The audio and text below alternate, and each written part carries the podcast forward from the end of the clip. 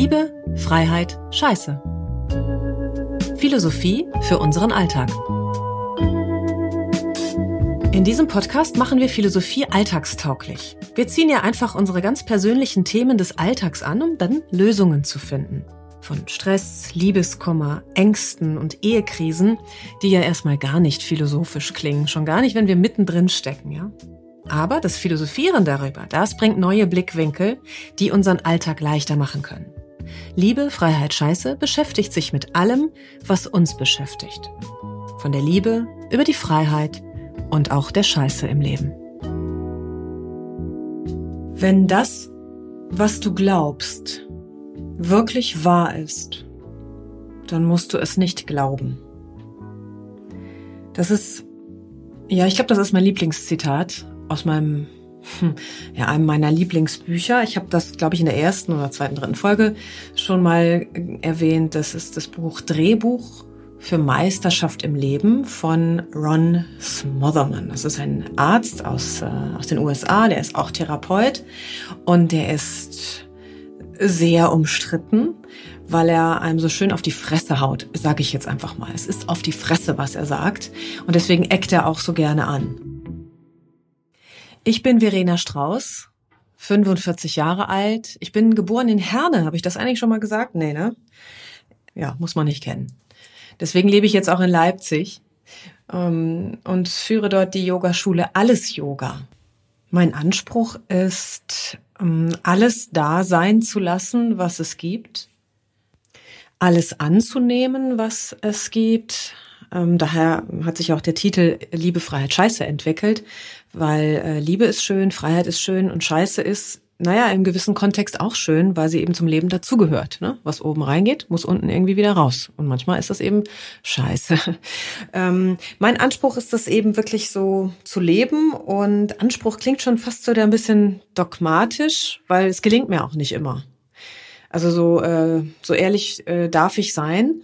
Äh, der Anspruch ist hoch und manchmal scheitere ich. Ja, und äh, darum soll es mm, auch in, in gewisser Weise heute gehen. Das Thema ist Glaube. Mit dem Glauben ist es so eine Sache. Wir verbinden ja einiges damit. Religion zum Beispiel, würde ich immer aus dem Bauch raus sagen, kann ich gar nichts mit anfangen. Wobei ich mit dem ähm, Wort Glauben an sich schon was anfangen kann und da ein bisschen zwiegespalten bin. Also ähm, früher zum Beispiel fand ich das ganz toll. Ich glaube an etwas und habe dann angefangen zu hadern damit, ähm, auch in Bezug auf diesen äh, Satz, den ich ganz am Anfang zitiert habe. Wenn das, woran wir glauben, wirklich wahr ist, dann brauchen wir nicht dran zu glauben. Ja, ich, also ich finde den mega. Nochmal. Wenn das, woran wir glauben, wirklich wahr ist, dann brauchen wir nicht daran zu glauben. Also anders formuliert vielleicht, wir würden niemals darüber diskutieren, wenn etwas ganz offensichtlich ist. Wenn ich jetzt hier aus dem Fenster schaue und da steht ein Baum und du würdest neben mir stehen und wir schauen beide auf diesen Baum, dann würden wir gar nicht von Glauben sprechen.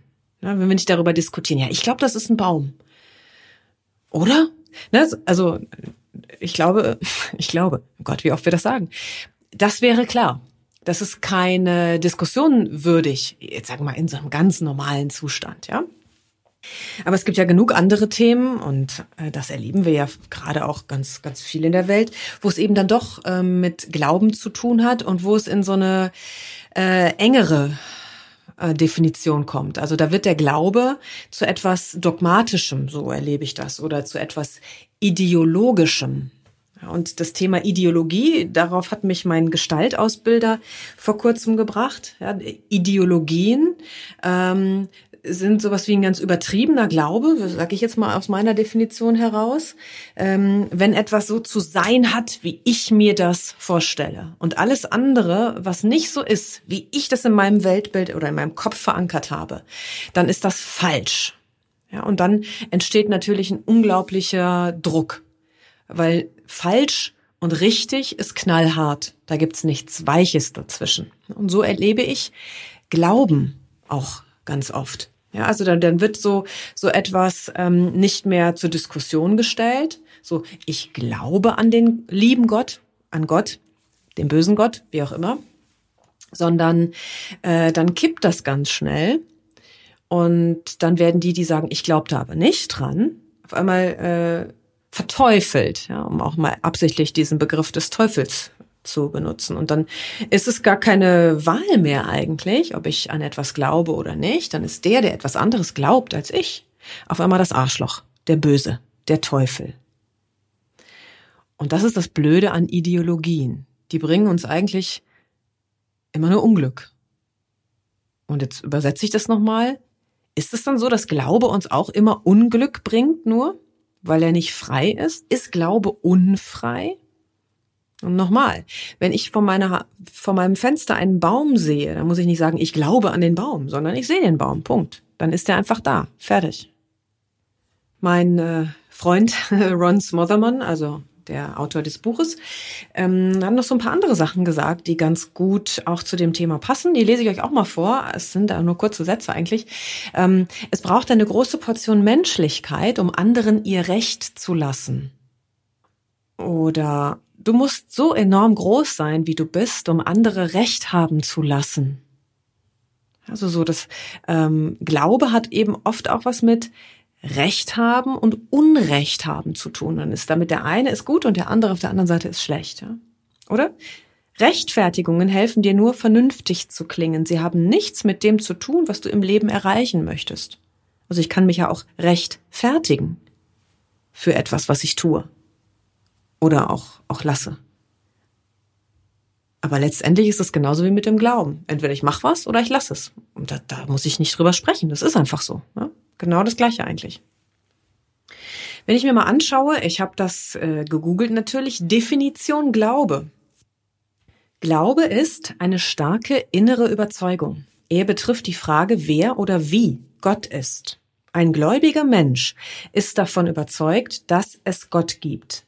Er vertraut auch in vielen Dingen auf diesen Gott, vor allem was das Leben nach dem Tod anbetrifft. Tja, okay. Äh, sind viele Dinge drin, finde ich. Also Glaube, fangen wir mal vorne an, ist eine starke innere Überzeugung. Das heißt, Inneren muss nicht zwingend außen bedeuten. Stelle ich jetzt hier mal so in den Raum. Glaube betrifft die Frage, wer oder wie Gott ist. Ähm, und wenn ich sage, gut, ich glaube an Gott, dann geht's noch weiter ich glaube an Gott und ich weiß, wie der ist. Ja? Also zum Beispiel lieb, der liebe Gott. Noch nie gehört, dass einer vom bösen Gott spricht. Allerdings habe ich schon oft gehört, dass jemand sagt, Gott wird böse. Der liebe Gott wird böse, wenn du nicht dies und das tust.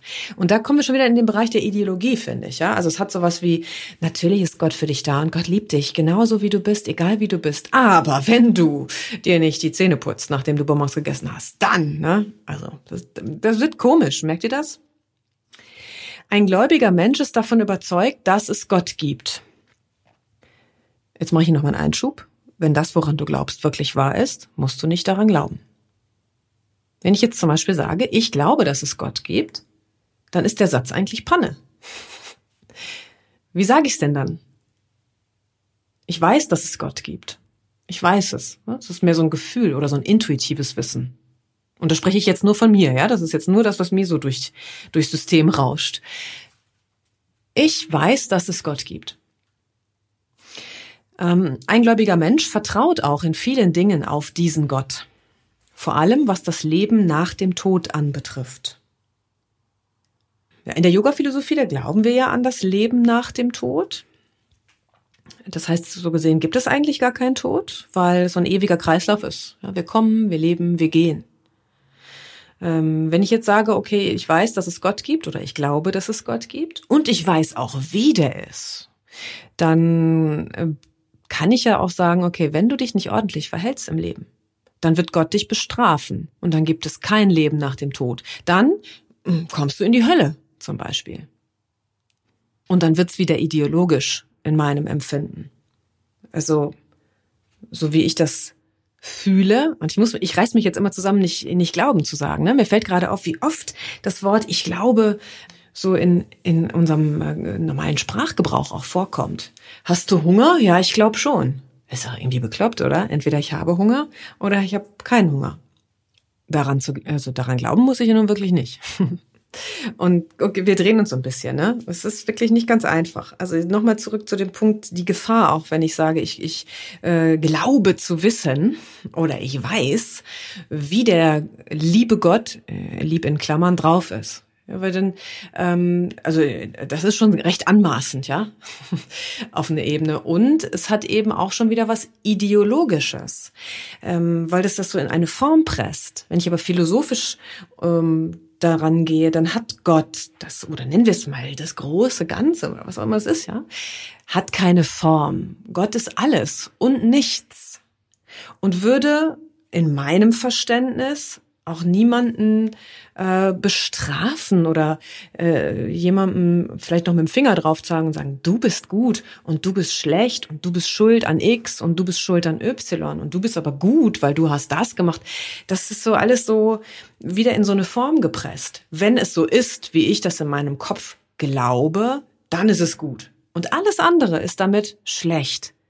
Ja, und ohne politisch ich möchte nicht politisch werden. Und doch ist es das, was ich im Außen gerade so erlebe. Wir Menschen schlagen uns äh, zum Glück größtenteils noch ähm, nur sinnbildlich die Köpfe ein, weil wir glauben, dass etwas so oder so zu sein hat.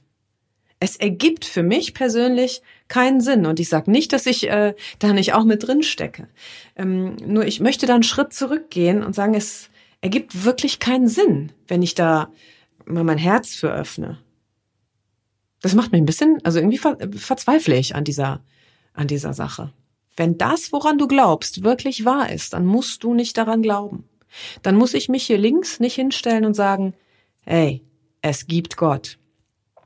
Und du auf der anderen Seite musst dich nicht dahinstellen und sagen, ey, es gibt keinen Gott. Beziehungsweise so funktioniert's ja noch. Aber wenn ich dann von hier sage, es gibt Gott, und wenn du das nicht glaubst, dann passiert aber was.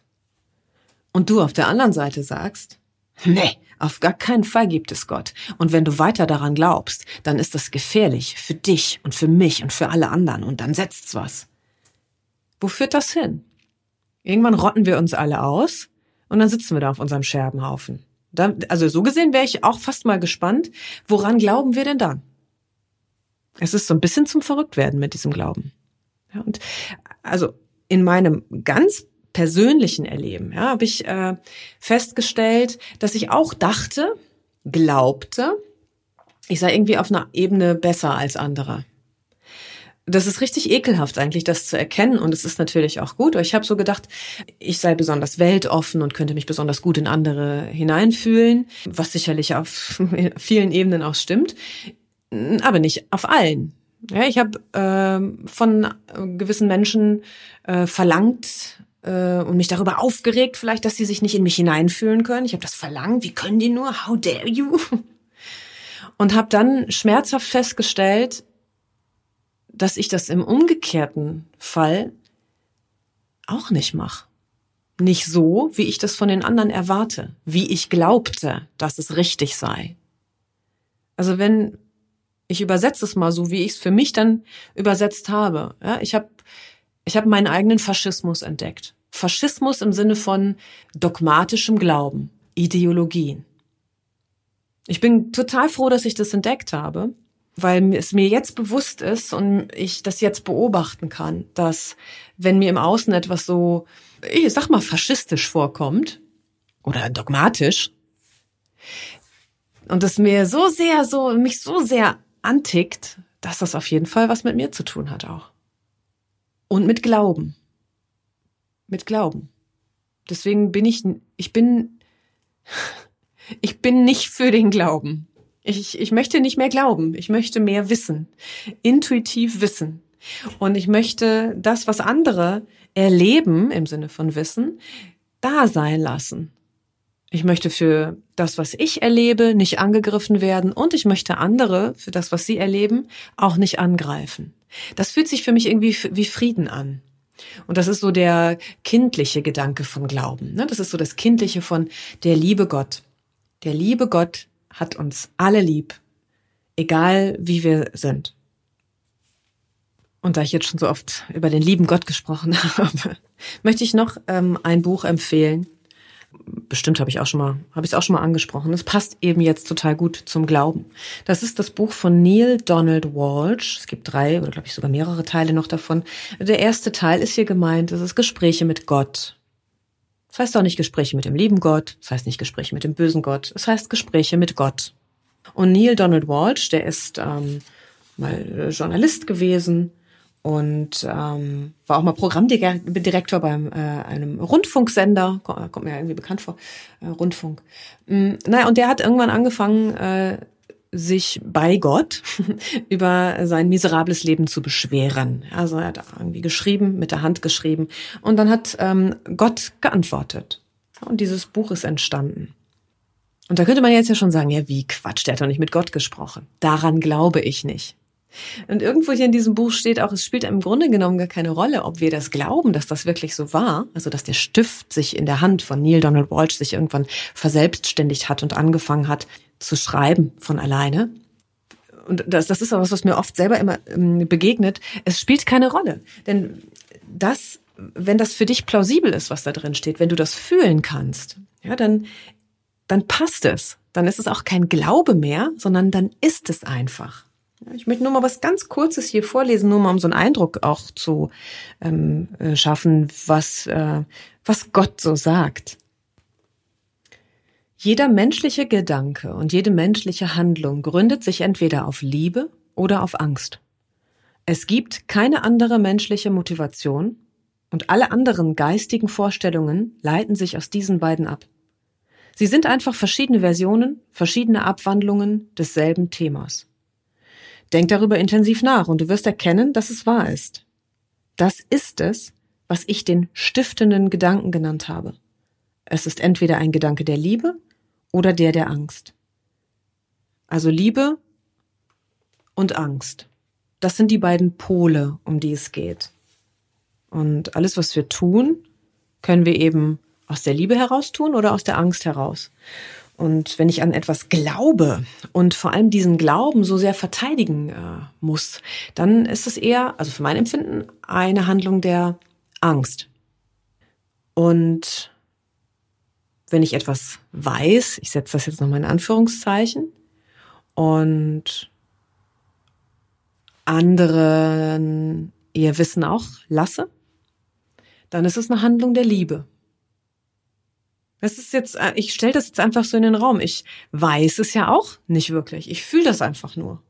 Und ich kann das an mir ablesen, wenn ich äh, Entscheidungen treffe, auch wenn die manchmal so ganz, sagen wir mal, radikal sind. Ähm, dann weiß ich genau, ob die in der Liebe sind oder in der Angst. Weil wenn sie in der Liebe sind, und selbst wenn ich jetzt entscheiden würde, so, ich hack mir jetzt ein Bein ab, mache ich nicht, aber nur mal als krasses Beispiel, ähm, dann ist das Gefühl, was dabei mitschwingt, entscheidend. Wenn es sich leicht anfühlt, dann ist es ein Gefühl der Liebe oder eine Entscheidung der Liebe. Und wenn ich hochkoche, wenn mir der Hals zuschwillt, ich vielleicht irgendwie zehn Grad heißer werde oder ich so Wut bekomme oder irgendwas, dann ist es eine Entscheidung der Angst. Das übe ich, ne? Ich bin nicht perfekt. Ich bin ein ähm, Meister, der übt, um nochmal Ron Smotherman zu zitieren. Mir ist das bewusst und ich beobachte das in ganz vielen Situationen im Leben. Und dann kann ich, das ist wie so ein Pendel, ne? Ich merke das, okay, das ist jetzt leicht. Und ich merke auch, wenn ich so hochfahre, dann weiß ich, ah, nee, das ist jetzt keine, keine liebevolle Handlung mehr, keine liebevolle Entscheidung mehr. Jetzt bin ich schon wieder in der Angst. Und das soll vor allem die Empfehlung, die Hauptempfehlung für heute sein. Dass wir mal alle also alle, die Lust haben, beobachten, wahrnehmen, wie wir so durchs Leben gehen. Da, wo Leichtigkeit drin ist, da ist Liebe drin. Und da hat's dann, da ist kein Glaube nötig. Da ist kein Glaube nötig. Da bin ich fest von überzeugt. Und alles, was so unbedingt aufgedrückt werden muss, du musst mich doch verstehen, du musst dich doch in mich reinfühlen, kannst du das denn nicht? Warum, ne? So, wenn das so einen Duktus hat, also auch gefühlsmäßig, dann ist es raus aus der Liebe und drin in der Angst. Die Mitte fühlt sich leicht an. Das ist ein Zitat von Bert Hellinger. Finde ich gut, denn das ist genau, mm, fast genau das zusammen, was ich da gerade gesagt habe, für mein Empfinden. Ja, als praktische Übung im Gespräch mit anderen oder Oh, soziale Medien eignen sich ganz wunderbar. Surft mal bei Instagram oder Facebook und guckt euch Kommentare an zu Themen, die euch an sich, mh, hm, sagen wir mal, berühren oder beschäftigen. Und äh, da können wir es wirklich gut üben. Fährst du hoch oder kannst du auch liebevoll sagen, okay, das ist überhaupt nicht meine Meinung und ich finde es nicht gut und trotzdem lasse ich es einfach so, ohne jetzt die Kalaschnikow rauszuholen und sie zu benutzen. Ja, kann mich kann mich bewaffnen, ist okay. Aber die Frage ist, ob ich die Waffe nutzen muss oder ob ich andere Möglichkeiten finde. Zum Abschluss ein letztes Zitat von Ron Smothermon. um glücklich zu sein, wähle das, was ist. Und dann mach einfach weiter. Dankeschön fürs Zuhören und Dankeschön im Voraus dafür, dass ihr mir schreibt und gerne auch mir ähm, sagt, welche Themen ihr euch wünscht. Äh, wir müssen ja nicht zu zweit drüber sprechen, wobei ich mich auch total freue, wenn wir das machen. Im Austausch ist es auch schön, schöner fast, ja. Schreibt mir auf info at allesyoga.org und ja, nix und. Dankeschön. Tschüss.